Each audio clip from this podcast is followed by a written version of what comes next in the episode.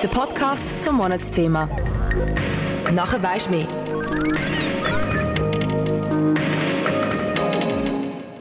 Übelkeit, Erbrechen, Kopfschmerzen, bei denen sich alles um einen herumdreht und man die Welt als ein einziges verschwommenes Aquarell wahrnimmt. Ein Zittern, das den ganzen Körper überfällt. Oder einfach der klassische Morgen danach, bei dem man mit einem Kater im Bett liegt und der ganze Schädel unaufhörlich brummt. Alles Nebenwirkungen, die der Konsum von Alkohol mit sich bringen kann. Mal ein kühles Blondes gegen den Durst trinken oder einen kleinen Schnaps, um den Abend richtig abzurunden, werden dich jetzt nicht gerade ins Nirvana befördern. Wenn der Konsum aber steigt und aus einem Bier vielleicht fünf bis sechs werden oder das Schottglas nicht mehr reicht und die ganze Flasche hinhalten muss, können die vorher angesprochenen Begleiterscheinungen auftreten. Interessant ist, dass die Wirkung, die uns negativ sowohl als auch positiv beeinflussen kann in Bezug auf Alkohol, in unserem Gehirn ausgelöst wird. Die Informationsübertragung zwischen den Zellen wird verlangsamt und Dopamin, also Glückshormone, werden ausgeschüttet. Alles wird langsamer, wir fühlen uns gut, leben nur im Moment und beamen uns in eine andere Welt. Bis wir merken, wir hatten zu viel von der legalen Droge, dessen Risiken komplett unterschätzt werden. Mein Name ist Christian Steitz und zum Monatsthema Volksdroge Alkohol hier bei Kanal K bin ich der Sache auf den Grund gegangen, was Prozente aus der Flasche mit Zellen im Gehirn anrichten können. Alkohol ist gefährlich und schädlich für unseren Körper. Die Flüssigkeit kann die Gesellschaft verbinden, aber mit der gleichen Kraft auch wieder spalten und alles kaputt machen.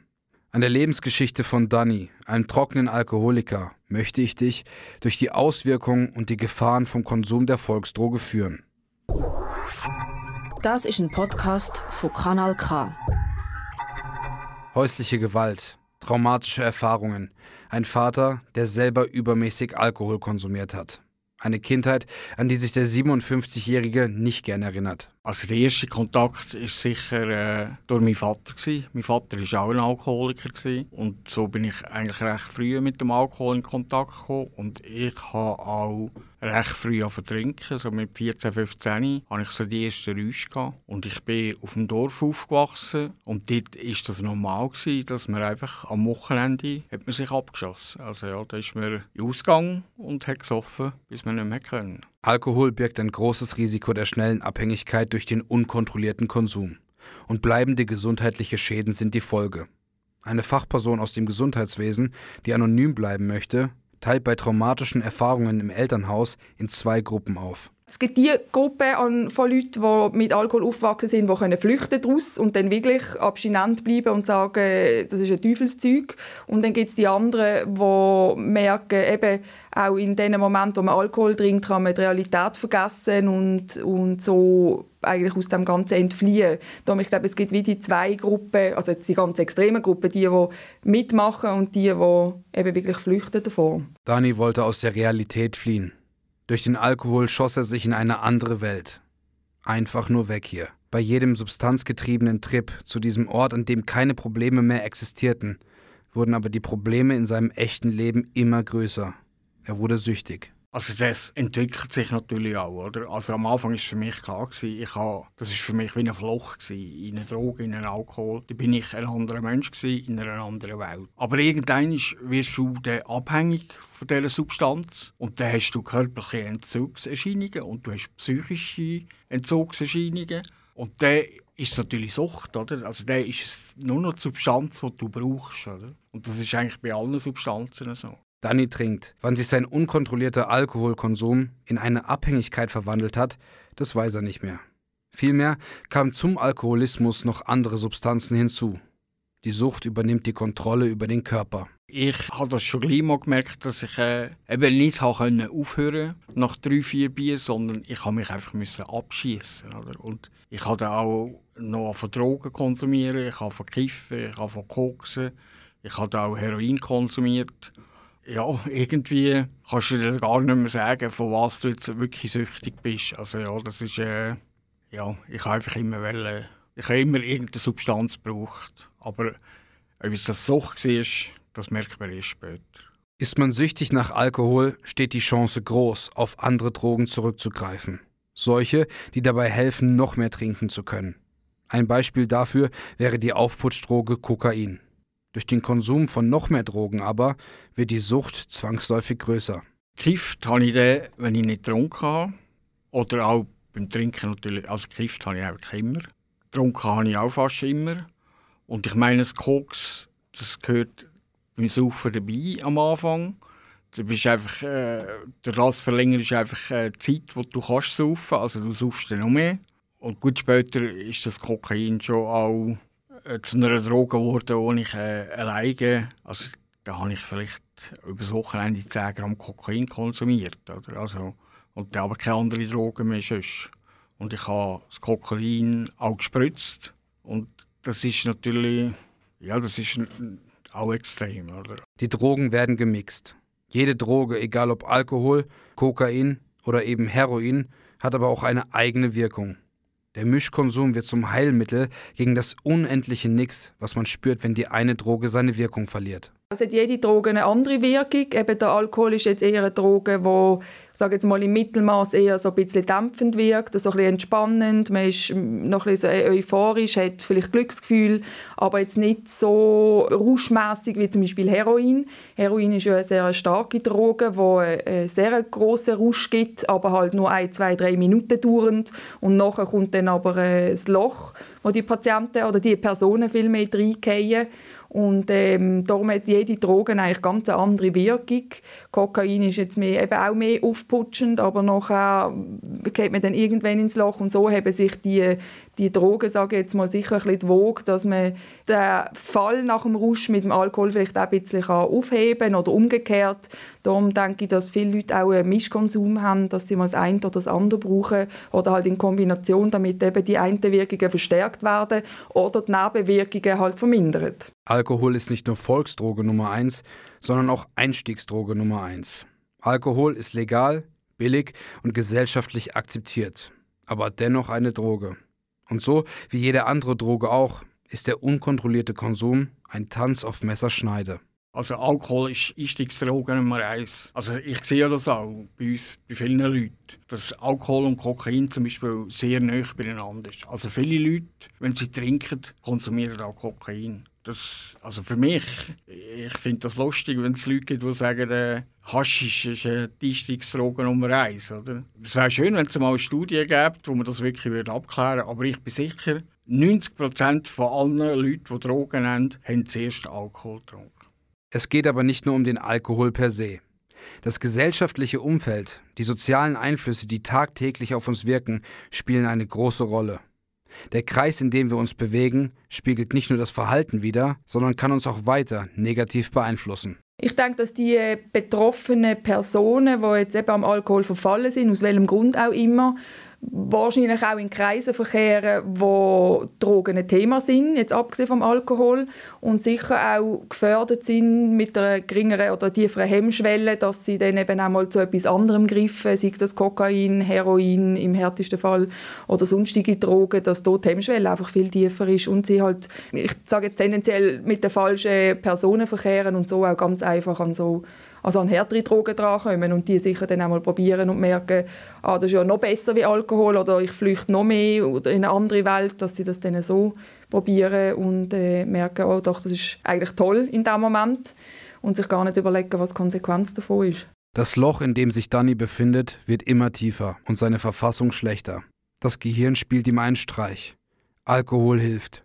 Der Alkohol ist das Medikament gegen all die Trauer und das Elend, was er in diesem Moment fühlt. Der Alkohol hat mich sicher depressiv gemacht. Also ja, ich habe sicher mein ganzes Selbstwertgefühl verloren, weil wenn man süchtig ist, man schämt sich für das. Also man ist unsicher und eben man hat Depressionen. Man braucht Alkohol als Medikament, dass man überhaupt kann funktionieren kann wegen Depressionen. Also ja, und es macht einem natürlich krank, oder? Also man, ist, äh, man sieht nicht mehr gesund aus. Ich war 30 Kilo schwerer als heute. Also es macht die einfach kaputt, Alkohol. Oder? Das geht es Weile, aber früher oder später macht er die kaputt. Mental und physisch hat der Alkohol Dani kaputt gemacht. Die medizinische Fachperson sieht aber auch die verstörenden Ereignisse aus der Vergangenheit mit als Grund für das geringe Selbstwertgefühl und die Depression. Das ist wieder zurückzuführen auf die traumatischen Erlebnisse in der Kindheit, dass die Leute halt per se schon eine vorgeschädigte, nennen wir es mal so, Psyche haben darum vielleicht eher anfällig sind auf, ähm, auf depressive Erkrankungen und darum wahrscheinlich vermehrt am Alkohol verfallen oder eben auch umgekehrt.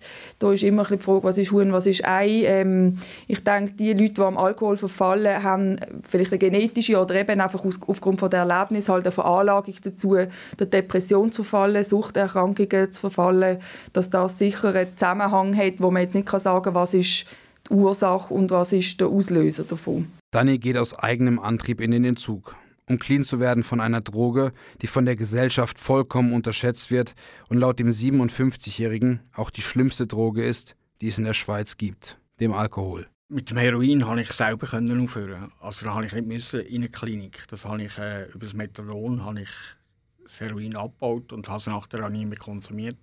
Mit dem Kokain konnte ich einfach aufhören. Mit dem Kiffen habe ich auch einfach aufgehört. Mit dem Alkohol konnte ich nicht aufhören. Das ist die einzige Droge, die ich wirklich nicht aufhören konnte. Und ich habe es manchmal probiert und es ist nicht gegangen. Ja, darum musste ich in eine Klinik und ja, ich bin froh, hat das funktioniert. Beim Entzug muss man unterscheiden zwischen zwei Arten, dem körperlichen und dem psychischen Entzug. Oft ist es schwierig, schon nach dem ersten Entzug ohne Rückfall in ein neues Leben zu starten. Auch wenn man nüchtern werden will, gibt es immer noch einen Teil im Gehirn, der uns wieder auf die falsche Spur lenken möchte. Der körperliche Entzug ist ja das eine beim Alkoholentzug. Der dauert meistens nicht furchtbar lang. Also ich sage jetzt mal plus minus eine Woche, wo jemand wirklich äh, körperlich clean wird. Und nachher kommt aber der lange Weg mit dem seelischen, mit dem psychischen Entzug, wo meistens mehrere Monate dauert. Und eben, wie wir vorher schon angesprochen haben, ist ja häufig irgendein traumatisches Erlebnis in der Vergangenheit, was das Problem ist, sprich in der Kindheit, wo häufig nicht mit, mit einer ich sage jetzt Gesprächstherapie oder sonst eine psychologische Therapie halt gerade von 0 auf 100 kann eigentlich gelöst werden. Das ist meistens eine Therapie, die jahrelang dauert und darum könnte ich mir vorstellen, ist das ein Problem, warum jetzt nach einem mehrmonatigen Entzug viele Leute auch wieder am Alkohol verfallen, weil eben das grundlegende Problem, das traumatische Erlebnis ähm, nicht behoben ist oder noch nicht gerade können behoben werden psychisch. Seit über acht Jahren ist Danny frei von Alkohol und Drogen. Seine neue Droge ist die Nüchternheit. Keine andere Droge, egal ob legal oder illegal, hat ihn so glücklich gemacht wie das Nüchternsein an sich. Ja, mein Leben hat sich natürlich um 100% gekehrt. Also ja, ich, bevor ich aufgehört habe, bin ich depressiv gewesen, ich bin kaputt gewesen, ich hatte keine Freude mehr am Leben gehabt, es hat mich alles angeschissen, ich habe an Selbstmord gedacht. Heute bin ich ein zufriedener, glücklicher Mensch. Ich kann wieder Auto fahren, ich habe ein Auto, ich habe eine schöne Wohnung mir geht es einfach richtig gut. Ich bin gesund, ich treibe Sport. Also mein Leben macht mir einfach Freude. Also wirklich. Und ich möchte das jedem gönnen, dass es ihm auch so geht wie mir. Oder? Und ich kenne auch viele Leute, oder wenn du die Grenze zum Alkoholismus mal überschritten hast, dann gibt es ja kein Zurück mehr, weil dann bist du drüber. Und dann kannst du nur wieder ein gutes Leben haben, wenn du aufhörst zu trinken. Und ich kenne einen Haufen Alkoholiker, die das geschafft haben, und die sagen alle das Gleiche. Oder? Denen geht es allen gut. Und nur, oder ich meine, man kann jetzt sagen, ich habe es einfach im Moment, oder? Weil nur durch das, dass ich nicht trinke, bin ich zufrieden. Woche für Woche besucht Dani mehrere Treffen die ihm, wie jedem anderen auch bei diesen Meetings dabei helfen, nicht zurückzufallen in das Leben, was ihn 35 Jahre lang zerstört hat. Du musst schon den Willen haben. Ja. Ohne Willen geht es nicht. Aber auch wenn du den Willen hast, heisst es noch lange nicht, dass es geht. Oder? Also eben, du musst dir, das ist etwas, was ich sage. Das Motto von der AA ist, äh, du schaffst es, aber du schaffst es nicht allein. Also man muss sich auch wenn man einen so gemacht hat, wenn man eine Therapie gemacht hat, muss man sich auch nachher Hilfe holen für den Rest des Lebens. Weil sonst ist die Gefahr, dass man rückfällig wird, einfach gross. Oder? Und darum gehe ich ja auch, ja, ich bin jetzt achteinhalb Jahre trocken und ich gehe immer noch einmal in der Woche als Meeting, mindestens. Weil ich genau weiß, wenn ich das nicht mache, ist die Gefahr, dass ich einen Rückfall habe, viel grösser. Und darum mache ich das. Andere gehen in den Fußballclub trainieren, ich gehe zu den anonymen Alkoholiker trainieren. Um die Sucht hinter sich zu lassen, muss man handeln und sich professionelle Hilfe suchen. Es gibt Wege aus der Sucht, aber ohne Unterstützung ist es nahezu unmöglich. Wie Dani auch schon sagt, du schaffst es, aber du schaffst es nicht allein. Es gibt Suchtberatungsstellen, es muss sich einfach äh, klar werden, wie süchtig bin ich, wie weit bin ich schon. Oder? Und wenn man äh, schon weit ist, dann muss man einfach äh, überlegen, zum Arzt zu gehen, in eine Klinik zu gehen. Es gibt einen Haufen verschiedene Möglichkeiten. Oder? Ich gehe ja zu den anonymen Alkoholikern. Wir haben eine Hotline, wo man kann anrufen kann, wo man kann fragen kann, wo man kann, die kann man alles fragen, da kommt man auch auf alles Antworten über. Und da hat auch eine Website, wo all die Meetings, die es gibt, draufstehen. Ja, man muss einfach äh, sich Hilfe suchen, wenn man selber nicht mehr weiterkommt. Oder? Also, ja. Und es ist keine Schande, auch wenn man in eine Klinik muss. Oder? Heutzutage, die Klinik in Königsfelden, die Entzugsklinik, die hat einen höheren Standard. Das ist nicht schlimm, wenn man dort ein paar Wochen rein muss. Also da gibt es viel Schlimmeres. Und ich meine, eben, wenn man nachher ein gutes und schönes Leben überkommt, wenn man das schafft, dann lohnt sich das zehnmal, mal in so eine Klinik zu gehen. Die Sucht endgültig zu besiegen fällt schwer, aber die Möglichkeiten werden geboten. Entzugskliniken sind eine große Stütze für Menschen, die an einer Abhängigkeitserkrankung leiden. Die Betroffenen werden betreut, beraten und vor allem wird intensiv mit dem Patienten zusammengearbeitet, dass die Droge, nach der sie süchtig sind, keine weitere Rolle mehr in ihrem Leben einnimmt. Sarah Behrendt, Standardleitung von der Klinik im Hasel, arbeitet täglich mit Menschen zusammen, die unter anderem vom Alkoholismus betroffen sind und sieht die Folgen dessen immer wieder aufs Neue. Warum kann Alkohol unser Gehirn so drastisch verändern? Wieso kann uns der Alkohol so stark mental beeinflussen?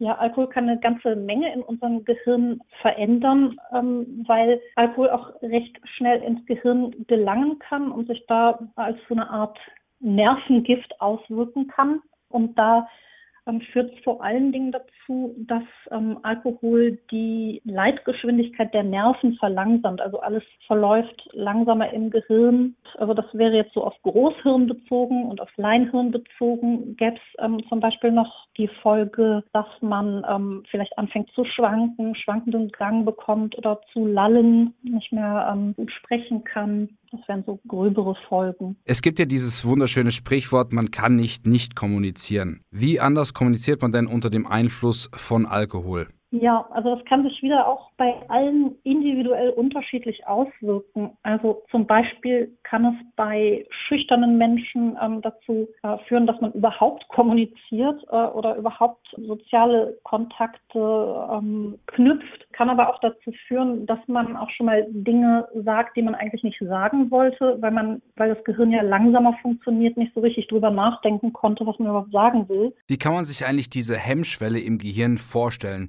Man hört ja immer wieder, der Alkohol senkt die Hemmschwelle, aber was ist denn jetzt eigentlich diese Hemmschwelle? Wie kann man sich die im Gehirn vorstellen? Also die Hemmschwelle sind aus meiner Sicht nicht irgendwelche konkreten anatomischen Strukturen, ähm, die man jetzt aufzeichnen kann, sondern das ist mehr so eine psychologische Schwelle im Zusammenhang mit erlernter Erziehung, Moral, alles, was man, wo man so drüber überlegen muss.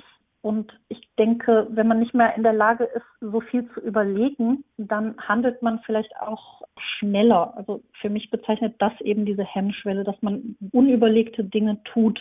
Alkohol kann ja Halluzinationen auslösen, also wenn wir Dinge sehen, die eigentlich gar nicht real sind oder auch wahnhafte Gedanken auslösen. Welche Rolle spielt denn der Alkoholkonsum in diesem Fall? Also zum Beispiel gibt es unter längerfristigem Alkoholkonsum den Eifersuchtswahn häufiger.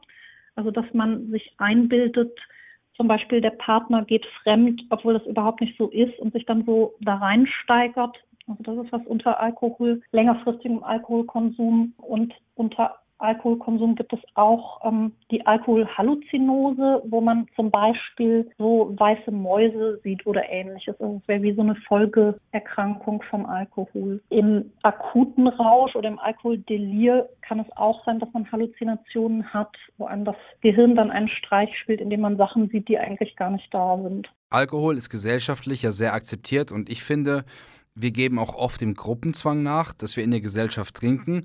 Warum ist denn unser Gehirn so manipulierbar, dass wir vielleicht auch oft unsere eigene Meinung vergessen?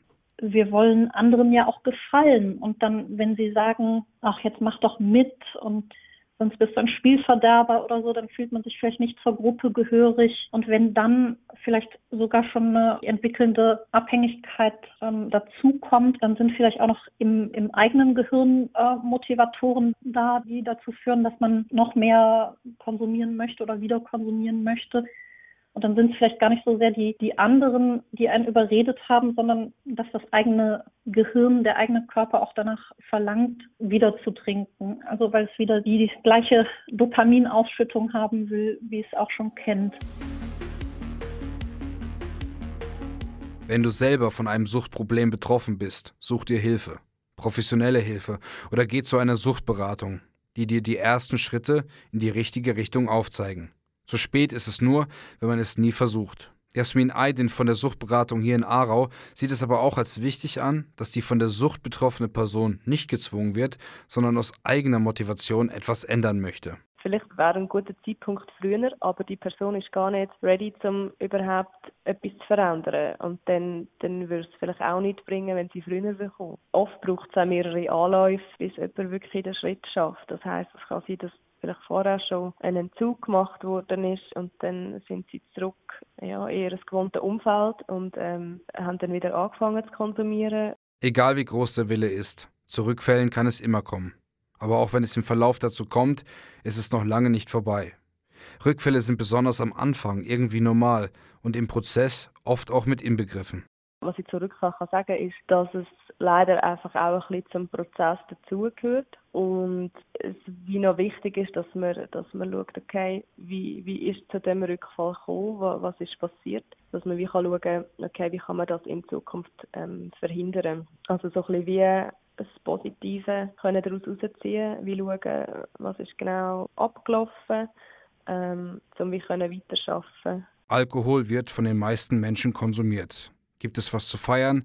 Auf dem Weihnachtsmarkt oder ein einfaches Treffen mit den Freunden? Der Alkohol ist fast immer dabei, weil er halt auch einfach omnipräsent ist. Wenn man Alkohol trinkt, sollte man das Ganze in Maßen tun und einen gewissen Respekt davor haben. Mein Name ist Christian Steitz. Ich bedanke mich fürs Zuhören. Das ist ein Kanal K Podcast Jederzeit zum Nachhören auf kanalk.ch oder auf deinem Podcast App.